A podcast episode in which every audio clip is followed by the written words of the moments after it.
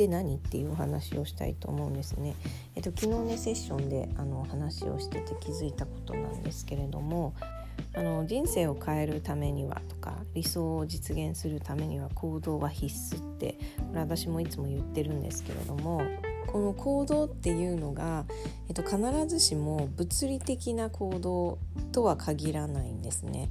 私の中で行動するっていうのは、えっと、もちろん自分が動いて例えば何かに挑戦する何かをやってみる何かを始めるどっかに行くっていうふうに、えっと、外側の世界の中で、行動して何かを動かしていくっていうものとあとはえ自分の内側と向き合って、え自分の内側を整理していってこう固まってた心を動かすっていう、えーと、心を動かす行動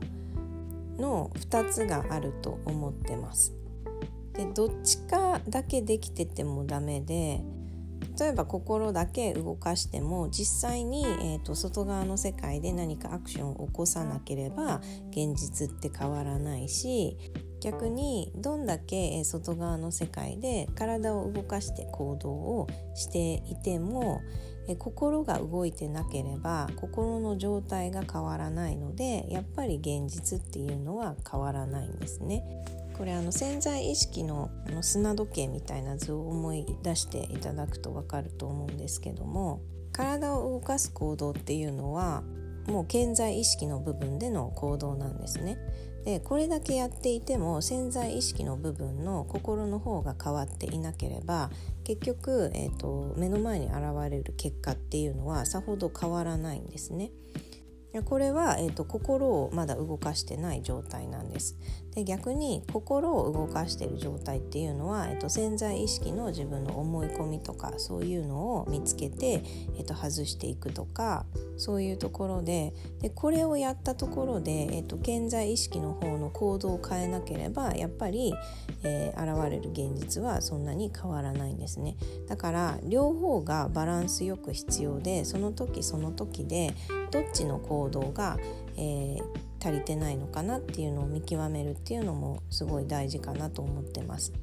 で人によってどの行動が必要なのかっていうのは変わってくるし、えーと、その人によってどっちの行動が得意かっていうのも違うと思うんですよね。で普段、えーとアクションを起こして行動をするっていう方が得意な方は心がちゃんと動いてるのかっていうのを確認する必要があるし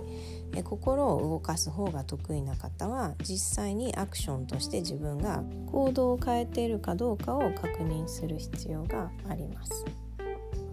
なので今現在思ったように、えっと、現実が変わってないなとかなんか人生変わっていかないなって思う方は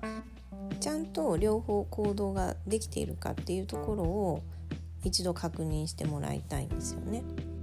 でまあ、一番スムーズな順番としては、えーと、心を動かしてその後に行動するっていう順番だと思うんですね。原因を明らかにしてどういう行動をとるのが一番いいのかを決めるっていうのが一番スムーズかなと思うんですよね。例えばえーと、頭痛がするってなった時に、えー、まず行動するっていう人は、えー、とりあえず薬を飲もうになると思うんです。だけど、えっと、心を動かすっていうことはじゃあなんで今頭痛が起きてるのかなっていうのを探るっていうことなんですね。頭痛って言っても原因はいろいろあって例えばただ寝不足の場合もあるし、えっと、目が疲れて頭痛がするっていう場合もあるし、えっと、気圧の変化とかあとは風邪をひいたえー、病気があるとかいろいろあると思うんですよね。でこの原因を探るっていうのが、えー、心を動かすっていうところの行動になってくるんです。で原因が分かればそれに対してどういう行動を起こせばいいかっていうのがもっとはっきりすると思うんですよ。例えば、えーと、脳に病気があるのにとりあえず薬を飲もうにはならないと思うんですよね。でこの原因が明らかになれば次からどう対処すればいいかっていうのはもうすぐ分かるんですよね。えーと、自分は目が疲れると頭が痛くなるっていうのが分かればじゃあそれに対しての対策を打つことができて、えーと、繰り返す必要がなくなってくるんですよね。でもこれがとりあえず薬飲んどこうになると頭が痛くなった時はとりあえず薬を飲もうってなっちゃってじゃあなんで頭が痛くなってるのかっていうところまで見ることができないんですよね。人生とかも同じでまず原因を見てあげるでそこからじゃあどういう行動をとればいいかなっていうのを、え考えるでそれをやっていくから、え根本から変わっていって人生が大きく変わっていくよっていうことなんですね。なのでその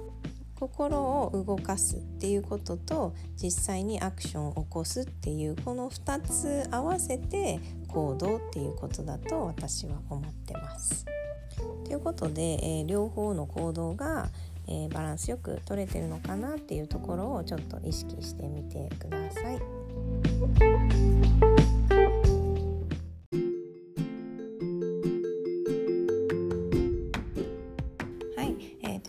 は理想を叶えるための、えー、考え方ということでお話ししたいと思います。これ私、えっと、昔すごいねよくこの考え方をしてたんですけれども、えっと、これが欲しいとかこれがやりたいっていうものが見つかった時に、うん、でもこっちは諦めなきゃいけないよねっていうふうに思ってたんですよ。結構ねあの人の願望とかってあの欲張りだと思うんですよこれも欲しいこれも欲しいこれも欲しいだけどなんかねそれを全部、えっと、欲しいって思っちゃいけないみたいに思っちゃうんですよね。あの先日も、えっと、ご相談があって、えっと、仕事を変えようと思ってるだけど、えっと、給料が下がってしまうからそこは諦めた方がいいですか？みたいなことをね聞かれたんですけれども、えっと、こういう時にも、えっと、仕事を変えたいでお給料もそのままもしくはアップしたいっていう2つのねやりたいっていうことがあった時になんでかどっちかだけを得れればいいっていうふうに思うんですよね私もそういうふうに思ってたんですけれども両方得るにはどうしたらいいのかっていうふうに考え方を、えー、変えました。え欲しいものを全部得るためにはどうしたらいいのかなっていうふうに考え方を変えたんですね。でまあそれだけではなかったと思うんですけれどもでもその考え方を変えたのがすごく大きくってそこから、えーと、いろんなものがね叶いやすくなったかなっていうふうに思うんですね。で理想の人生って結局欲しいものを全部手に入れるっていうことだと思うんですよ。そういう時に、えっと、これは欲しいこれも欲しいでもこれを得るんだったらこっちは諦めようかなってやっていたら理想の人生にはならないんですよね。で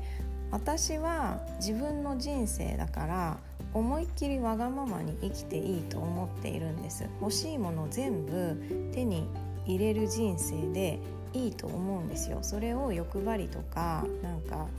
がめついとかそういうふうには全く思わないです。だって1回しかない人生だからやりたいようにやりたいし経験したいこと全部経験したいし欲しいって思うもの全部手に入れたいじゃないですか。でそれって別に誰かを蹴落としてとか誰かを押しのけなきゃできないことでは全然ないのでもっと欲張りにね人生生きていいんじゃないかなっていうふうに思ってます。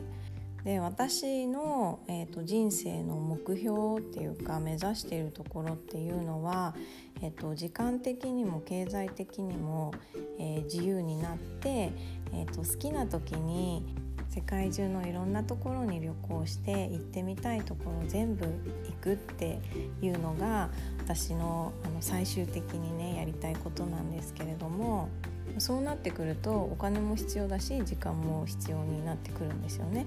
でもじゃあお金を得るためには時間を諦めなきゃいけないとか